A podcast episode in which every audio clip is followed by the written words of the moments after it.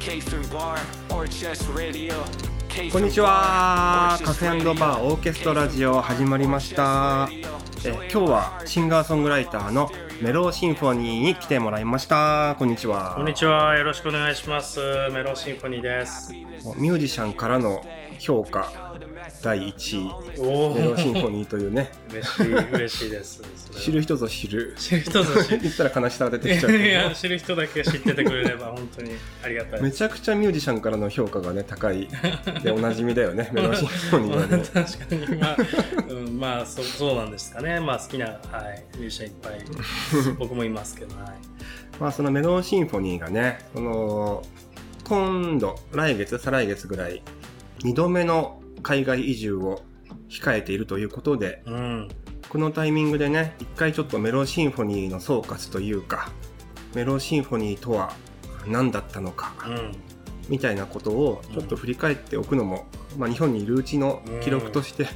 やっておくのもね残しておくのもいいのかなと思ってちょっと今日この回をありがとうございます。なんか謎めいてていいね一体 あのメロシンフォニーとは何だったのかみたいなと今日にゆっくりお話しさせてもらえればと思います。はい。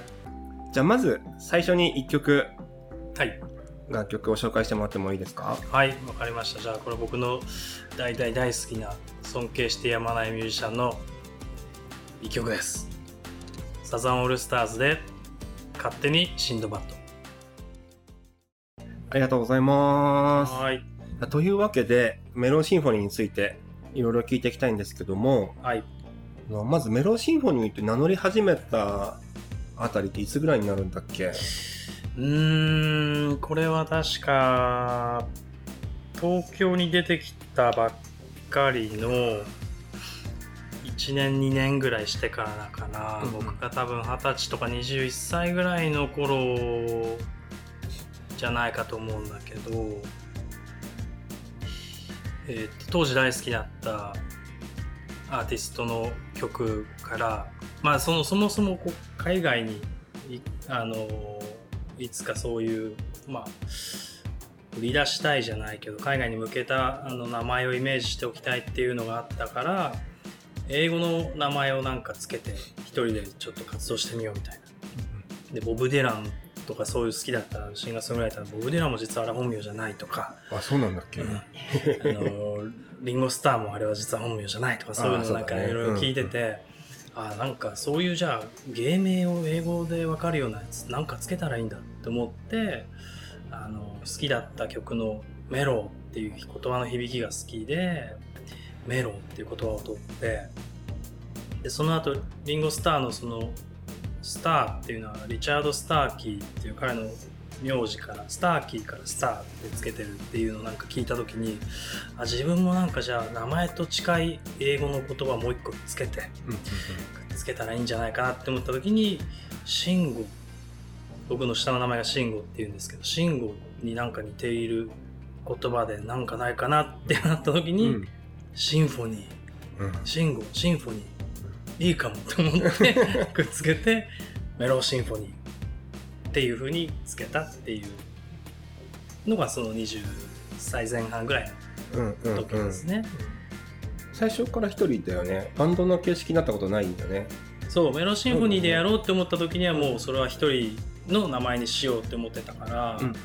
まあ同時並行してバンドをやってたりもしたんだけどその時はなんかボーカル慎吾みたいな感じのバンドメンバーとしての名前でやってたし、それとは別にもう一人でやるって決めた時はメローシンフォニーって名前を使い出してたっていう、うんうん。まあ、最初一人で普通に本名で何回かライブやったこともあったけどなんか英語の名前をつけようって思ってからはもうずっとメローシンフォニーですね。うん、あれその僕と出会ったのもまさにその頃になるっけ、うん、なんかさ福原さんと僕の出会いが、うん、吉祥寺の路上ライブだったっていう話を前々回にしてるんだけど、うんうんうんあの慎吾君と会ったのもまさにその辺になるよね多分。そうだねまさにその頃であの福原さんと僕は多分その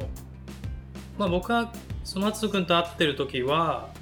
路上で知り合ってるしそれも路上か。そう。福原さんはあのライブハウスの、まあ、店長として知り合ってるけどそれはもう全仲間の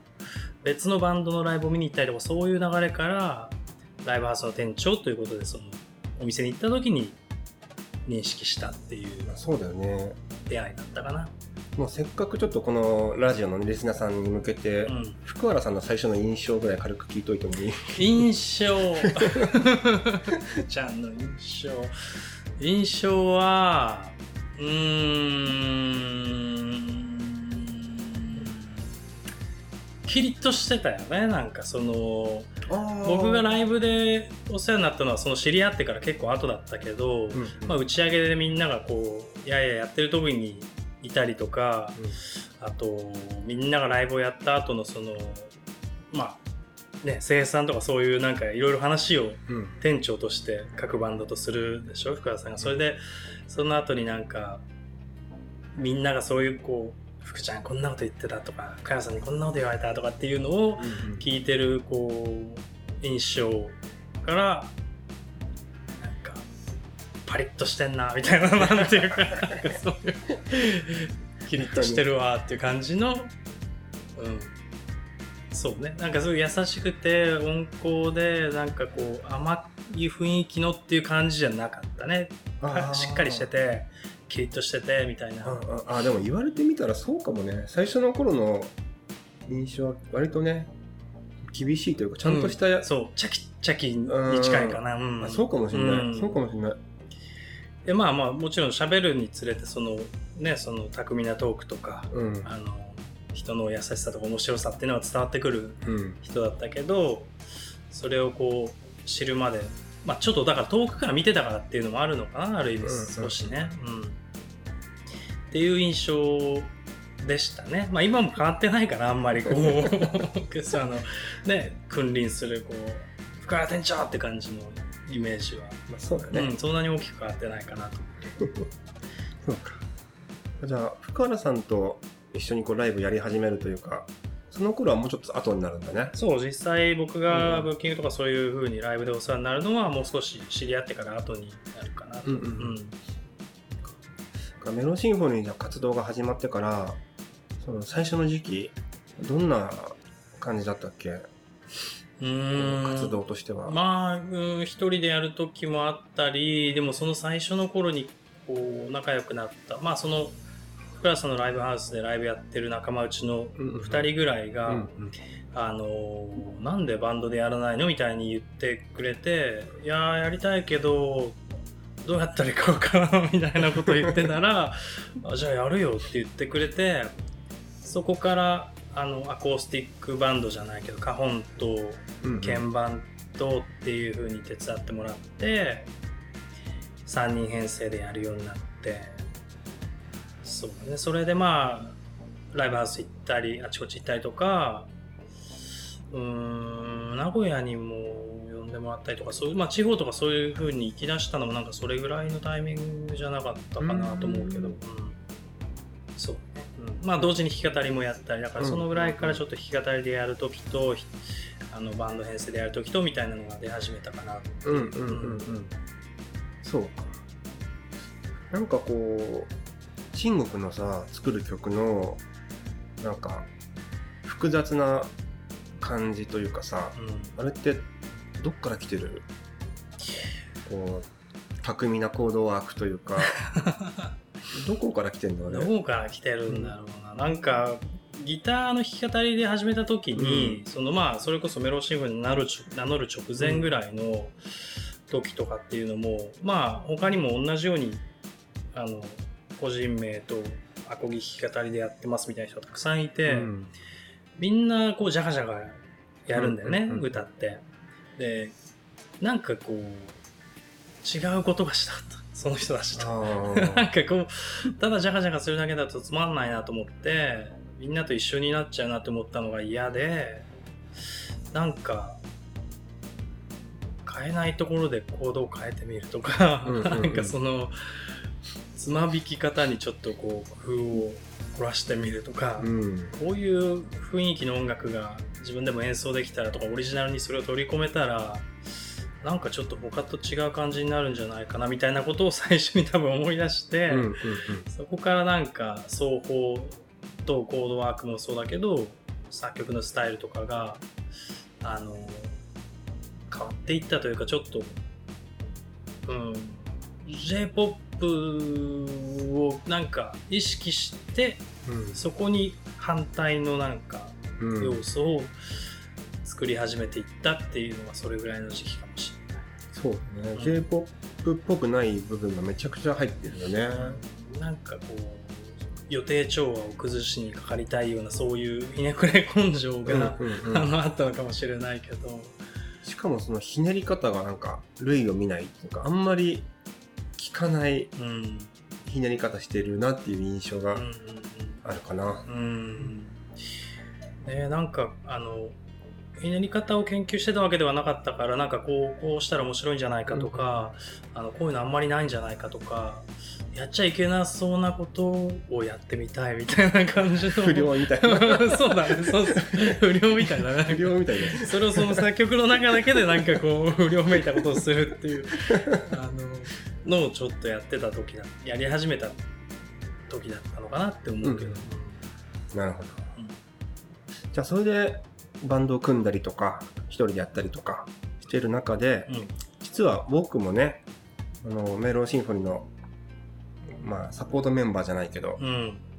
ギターを弾かせてもらった時期があったんだよね。うん、そう、それはもういろんなサポートメンバー手伝ったりしてもらってる中で、うん、その、長いこと、まあ、やり始めた当初知り合ったその松尾君に弾いてもらえるっていうのはなんか僕の中では鬼に金棒というかすごい嬉しい瞬間だったけどそういうこともね、ありました。あの時はもう結構もうギターもエレキギターに持ち替えて、バンド編成なんかでやったりとかして今までやったアコースティックの編成の楽曲もそのエレクトリックギターバージョンみたいな感じに持っていったりして、うん、結構ねみんなでアレンジをこう組んでいくような感じのねやり方だったかなと思うけど、やりましたね。じゃあその頃の楽曲でも一曲流しておきますか。あぜひこれはあのマスクにもレコーディングで弾いてもらった曲があるのであの僕の作曲のちょっとある種の転換期にもなったようなそういう大切な曲なので、どういう転換が、えー、これはまあなんかその曲の、まあ、歌詞に対する変化だったかなと思うんだけど、うんうん、なんかそのぐらいからなんかまあ、それはちょっと札幌にライブで呼んでもらって、うん、あのライブやった時の帰りのなんかホテルに歩いていく時になんかこうパッと浮かんだ元ネタみたいなのがあってその曲の。うん、なんていうかこう自分の内側だったりその自分から見る視点にすごくなんかあの歌詞に込めることが多かったりとか特に歌詞に全く意味がないこともいっぱい書いてきたんだけど、うんうんうん、その時ぐらいから初めてなんか僕たちみたいななんかその、うん、自分となんか同類の仲間たちをなんか見たような気持ちになった時になんかそういう人たちと共鳴したいというか、うん、なんか応援したいというかうんともちょっと違うのかもしれないけどなんか大切な仲間意識みたいなのがなんか自分の中で勝手に芽生えてきて、うんうんうん、なんかそのぐらいからちょっと曲の視点が、うん、あのそういう仲間に向けて歌いたいみたいな曲を書くようになったっていうのがなんかあって。うん、まあむしろそれポップスとしては普通なんだけど、ね、ああそうか。逆に一周しちゃったのかな多分ね。ひねくれすぎて一周しちゃったのかもしれない。普通に気づけたね。やっと人間になれたみたいな。本当だね。昼ね本当に。妖怪人間みたいなスタートなんで本当に。そうそういうなんか思いがあってあのまだ大衆性を意識したっていうよりはちっちゃいあの仲間の中でそういうところにまあいびつな人間同士でも僕たちなんかこうやれることってあるじゃんじゃないけど、うんうん、そういうあのあのメッセージみたいなのが少しこう芽生えたというかこう、生まれ始めたのがなんかこの曲でそれをこうバンド編成にしていってじゃあレコーディングもみんなでやる、やろうって言って松尾君にもギターを弾いてもらったというのがこの曲ですね。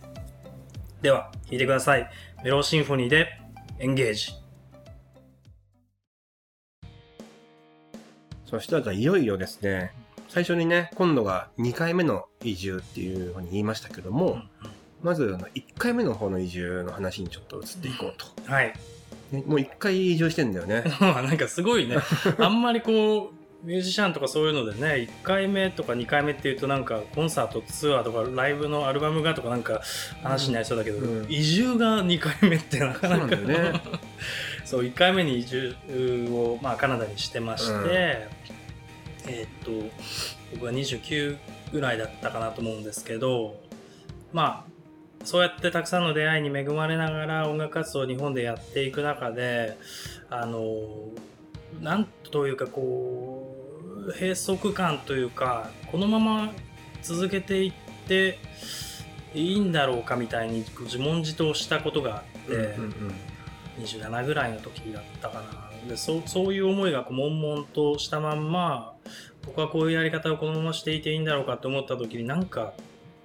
このままだと死んでも死にきれない気がするっていうふうに思って、うん。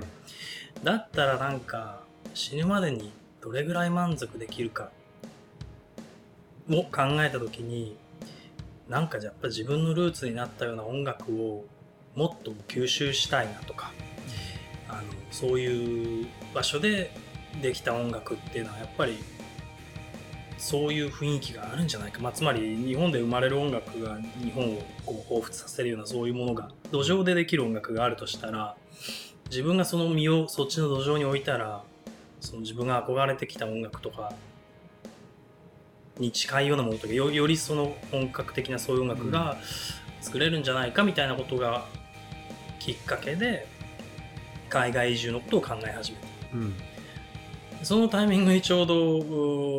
どイギリスに最初行きたかったんだけどイギリスがなかなか当時ビザが獲得するのがまあ抽選みたいな形でなかなか取れなくって難しくってそうこうしてるタイミングにちょうど松野君にニューヨークに行かないかと。ああそうか。あその話もそう行ったね一緒にね。そうそうそう。あそうそうそうニューヨーク行ったよね。誘われてちょうどあの時ねあの海外旅行に少しなんかなんかあそう僕もね行き始めてた頃だそっの時期たよね。20え20代最後のぐらいかな、うん。ずっと海外行きたいのに全然行かないまま来ちゃってる自分がいたから、うん。でそのとりあえずこうやりたいことをやってしまわないと、うん。その次の夢がこう現れてこないっうん。ていうようなものを感じていて、だから慎吾君を誘う前にイギリスうんイタリアフランスをぐるっとカバン1個持ってうん。回るっていうのをやって、やってたよね。やってその後あとアメリカも行かなきゃいかんっていうことで、うん。ニューヨークだってなった時に、うんまさにねバンドを一緒にやってた時期だそうったから。そうそうリハーサル入ってる時にその話聞いたよね確か慎吾君行こうっつって、うん、意外と安いんだよみたいなねことを言ってて本当にとかっつって、ね。めっちゃ安かったんだよね。調べたらそうそうそう。まあ当時は結構ニューヨークを含む安かったからね、うんうんうん。あなんかイギリス行けなか行けないならアメリカ大陸一回見といてもいいかもしれないと思って、当時はなんかアメリカンポップスに対してあんまりなんか尊敬の念が薄かったんだよね僕は。そうなんだ。これはなんかなかなか理解されるかわかんないけど僕たちみたいなビートルズ派というかあのイギリス派のうん。人たちからはアメリカなんてちょっとね思ってる節があるんだよね。あったね。まあ間違ってんだけどね。間違ってたけど。間違ってたんだけど。大きく間違ってたけどなんかやっぱり影響を受けたアーティストの中にイギリス系の音楽が多かったっていうのもあって節がねあるんだよね。節があった。アメリカンポップスをちょっと尊敬度合いが低かったね あれは、うん、でもう行ってみて、うん。僕らもねなんかその手探りでなんうん。かジャズバーとかね探し当てたり、うん。まあ、見っけたりとかして。ロックのライブハウスも行ライブハウったしねスそうそうそうなんかないかって教えてもらって見に行ったりとかしてでやっぱりやった時になんかあめちゃくちゃいいなと思ってアメリカの土壌も当然なんだけどこれはむちゃくちゃいいぞと思って、思った思った。うん、で思った時になんか じゃあアメリカはどうなんだろうって考えたらアメリカもまたそのまあ自由の国アメリカだけどあの移民になるには結構ステップが必要だったしだからまあ行くなら長期滞在しようと思ってたからなんか短期で行くにはちょっと短すぎるし長期滞在はちょっと資金力がないととかいろんなへあの障壁があってうん。難しかったから、じゃあってなった時になんか留学先でよく上がってきたのがニュージーランドオーストラリアうん。カナダ、うん。まあ、フィリピンもあったけど僕の中でその音楽がやっぱりメインであったから語学留学でみんなフィリピンニュージーランドオーストラリアうん。カナダとか行くっていうのがあったけど僕は語学のためじゃないからなって思ってあの相談してた人はその語学留学をあのすごい進めてる人たちだったから、うん語学ならここですよあそこですよって言ってくれたけど僕は心の中で語学をやりに行くわけじゃないしって思ってたから あのそう言わなかったんだけどそうそれでじゃあって思った時にカナダに行こうと。うんカナダならちょっと長期滞在できそうだなっていうふうに思ってそのカナダに行くことにしたっていうのが29歳ぐらいの時ですね。うん次にかける曲はまさにその頃の曲っていう感じになるかな。うん、そうだね。その僕がカナダに行くことを決定した時にその東京で出会った音楽仲間のみんながあのーあの曲いいじゃんとか言ってくれるようにうんなった曲があって、ああそうかそうかそうか。でその曲がまあまさにさっきのかけたエンゲージの頃からこう出てきたような自分の歌詞に対する価値観みたいなのがすごくこう一つなんか到達点に少しいったうん。曲でもあってそれをなんかその曲を使ってみんながあの送別会をやってくれて、うん。音楽仲間がこう一度一度にというかまあ、うん。集まれる人が集まってくれて、うんうんうん。あの夜の井の頭公園でやったね。みんなで送別会やってくれたっていう、あの時に歌った曲でもあるっていう思い出の曲ですね。あの送別会の時にさ、うん。なんでか知んないけどみんなキロロのうん。「さよなら大好きな人」を。全員バラバラに来るにもかかわらず、うん。みんなその歌を口ずさみながら来てたの覚えてる？そうなの いやー、全然全く覚えてないけど、そのね、全員集合じゃなかったもんね。みんなそれぞれこう来れるタイミングで来てもらってみたいな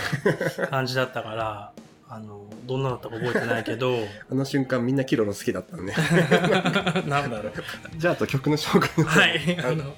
そんな送別会の模様が、あの、YouTube でも見ることができます。ちなみにその友達がまとめてね、あげてくれたから。えーまあその時にも歌った僕の大切な曲の一曲、メローシンフォニーで、ノートブック。はーいというわけではい。いよいよ次はですね1度目のカナダの話にちょっと行きたくて、ここになってくるとね僕はもうね知らない話が多くなってくうん。るからそうか、そうか、そうかいろよ、いろカナダってどうだったのかみたいなうん。話をちょっと聞きたいなと思うんですが、はい。まあ、2012年からかな、結局行ったのは。うんで17年までいたんだけど、その間は、かなりまあ手探りの状態でやっていったけど、まあ、なんとかこう長期滞在することにもまあこぎつけ、で、まあ、そこで生活しながら音楽活動もこうやっていったわけだけど、なんか、なんでしょう、まあ、まず最初の頃に、最初の2ヶ月ぐらいの間に思ったのが、音楽との向き合い方って、なんか自分が思ってたやり方だけじゃなくてもよかったんだみたいなことをうん。気づいた瞬間がいくつかあって、一つはなんかその、英語の勉強がしたくて、あの、フリー、なんだろう、カンバセーションみたいな、なんかそういう、あの、みんなで自由におしゃべりし合いましょう、英語でみたいな、まあももちろん英語でなんだけど、うん。あの、っていうところに少し通ってた時が、うん。で、教会でそれはやってたんだけど、まあ、教会の関係者がボランティアで、そのみんなをうん英語を勉強したい人たちを相手にこう喋りながら司会みたいなことをしてくれて、あの趣味は何なのとかあなたは何してる人なのとかっていうのをいろいろ自己紹介していくときにそのおばあちゃんがあの僕はシンガーソングライターをやってるんですみたいなことを自己紹介で僕が言ったときに、あら素敵ねって言ってあのうちの娘はバイオリンを弾いているのよと。うん。でまあその人の娘さんはドイツかどっかにあのあのオーケストラに入っていて、うん。バイオリニストとして活躍してるんだっていうのを言っててすごいねって言ってたらあのシンガーソングライターとか音楽ができる人っていいわよねって言ってあなたたちは宇宙と交信できるのよみたいなことをうんうん。英語で言ってくれた。の、ああそんな風になんか捉えてくれるの新鮮だなと思って、うんあのね東京にそので活用してた時っていうのは音楽やってますとかシンガーソングライターやってますって自己紹介を日本の中でしてもあのえメジャーですか？インディーですか？とか。え有名な人ですか？とかそういう感じで帰ってきてたからあのなんだろう。そういうことじゃなくてっていうのがそのお母さんおばあちゃんからはうん。なんか一言目に出てきたのがなんか嬉しくってあなんか嬉しいなってすごい思ったのと、うんうんその数ヶ月もしないうちにジャズフェスティバルがトロントでうん。あって街中のいろんなバーとかあレストランとか、まあ、うん。大きい会場でもそうだけど、ジャズミュージシャンが集まってあのいろんなお店で演奏すると、うん。でサーキット式にみんなは見たい場所に行って見に行ったりしてっていうことができる時に僕もとあるイタリアンレストランに見に行ってその時に70代ぐらいかな。まあしわしわのおじいちゃんがこうバチッとこうスーツみたいな格好してかっこいい帽子かぶって、3人ぐらいのトリオぐらいの編成でボサノバを歌ってた。うん。ウッドベースとみたいな、まあ、そのおじいちゃんがギターボーカルでうんみたいな、ガットギター弾きながら。その人の音楽聴いててすごいよくってなんかこういう年の取り方できるんだったら、うん。長生きも悪くないなみたいにちょっと思った瞬間があって、音楽ってなんかこういう風にやっていくのすごいいいなって。でまあ僕みたいなそういう地位の人間もこうパッて見た時にそのおじいちゃんの素敵な演奏にうわあいいなっていう風に思って、うん。まあ一日が豊かになるというか、うんそういうのを体験した時になんか、まあ、燃え尽きるようになんかこの時までになんか財を成してなきゃとか経済的に成立しなきゃ音楽やってるのってダメなのかもしれないみたいなそういうなんか脅迫観念みたいなものがうん。ある中でやっていた頃と比べるとなんかそういうのじゃなくてもいいのかもみたいに思い始めて、うん長くう生きることもありだし長くそういう付き合いながら音楽とあ一緒にまあ生きていくっていうのって悪くないんじゃないかもしかしてみたいなのをそういう人たちとの会話からなんか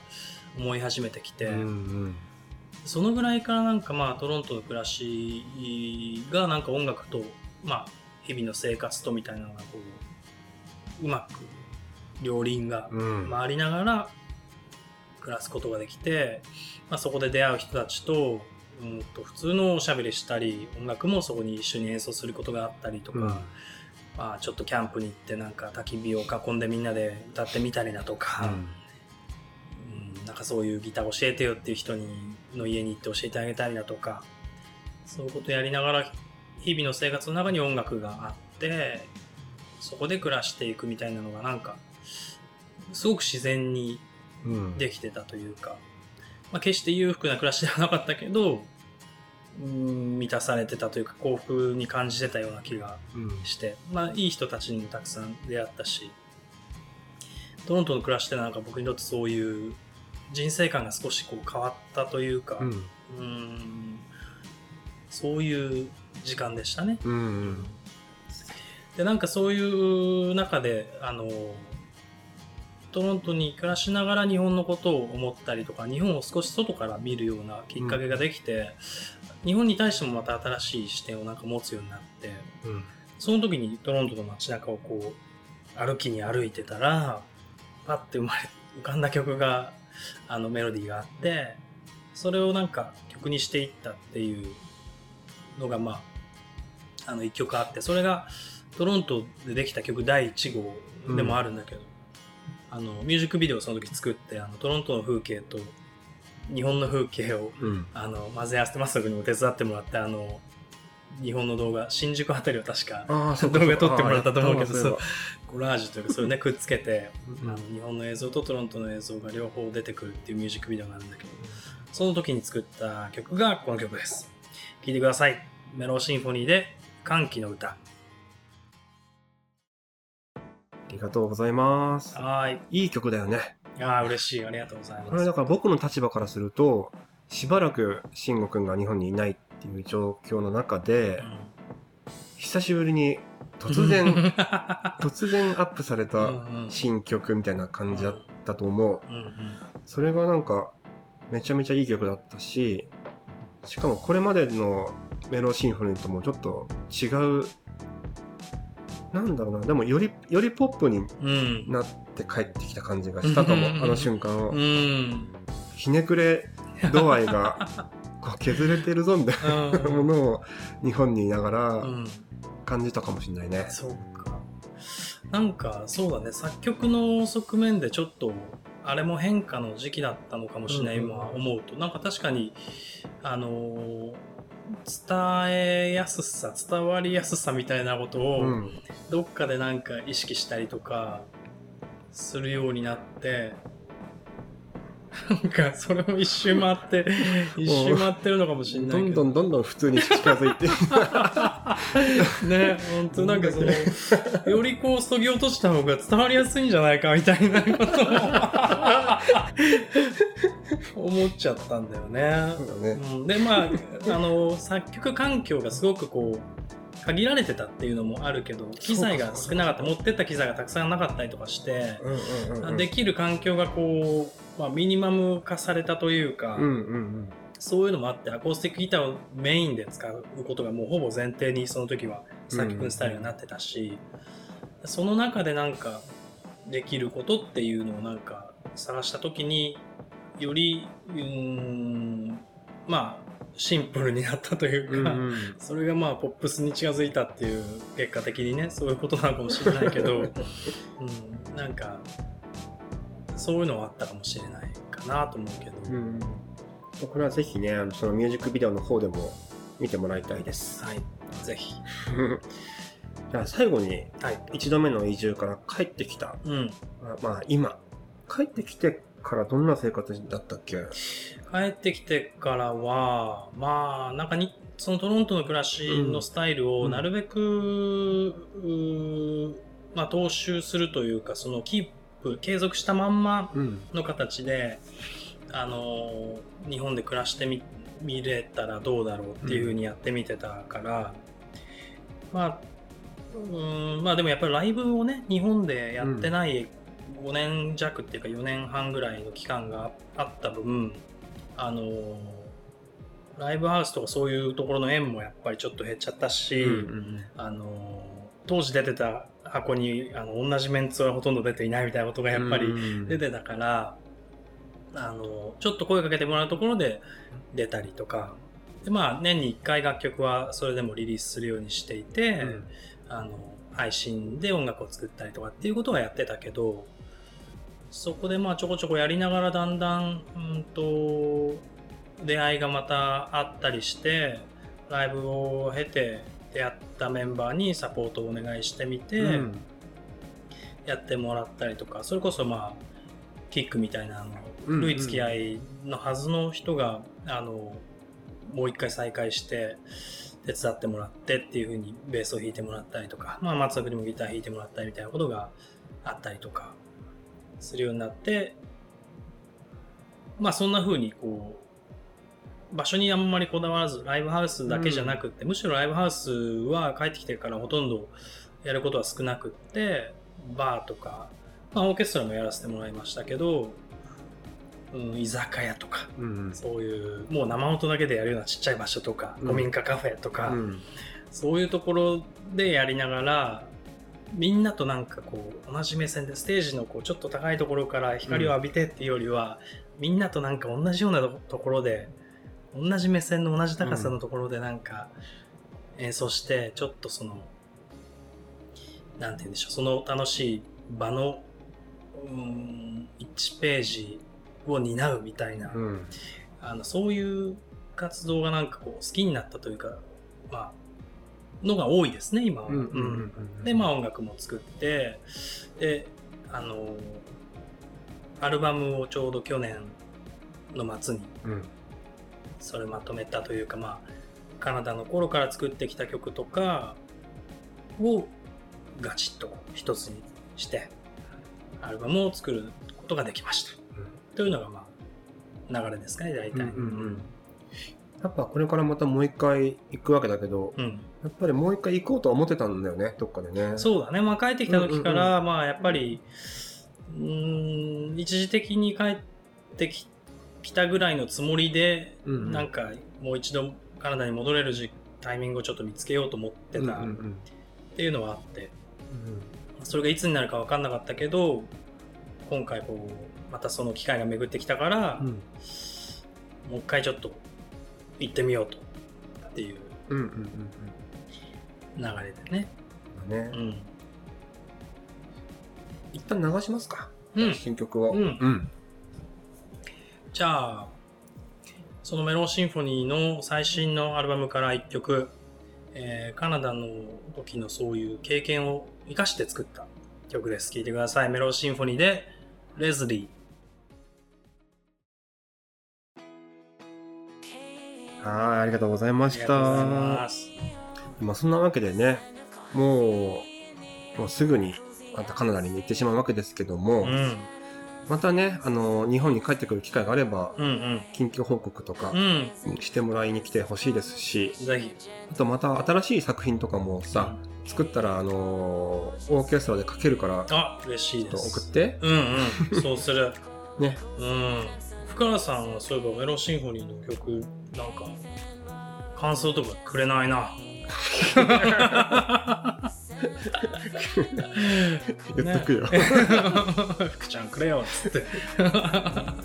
まあ、あの、かけてくれると思うよ。うん、ぜひね、聴いていただきたいと思う。オーケストラにもまた帰ってきた時に寄れたらね、うんうん寄りたいし、昴生君の面白いトークも聞きたいし。そうだね。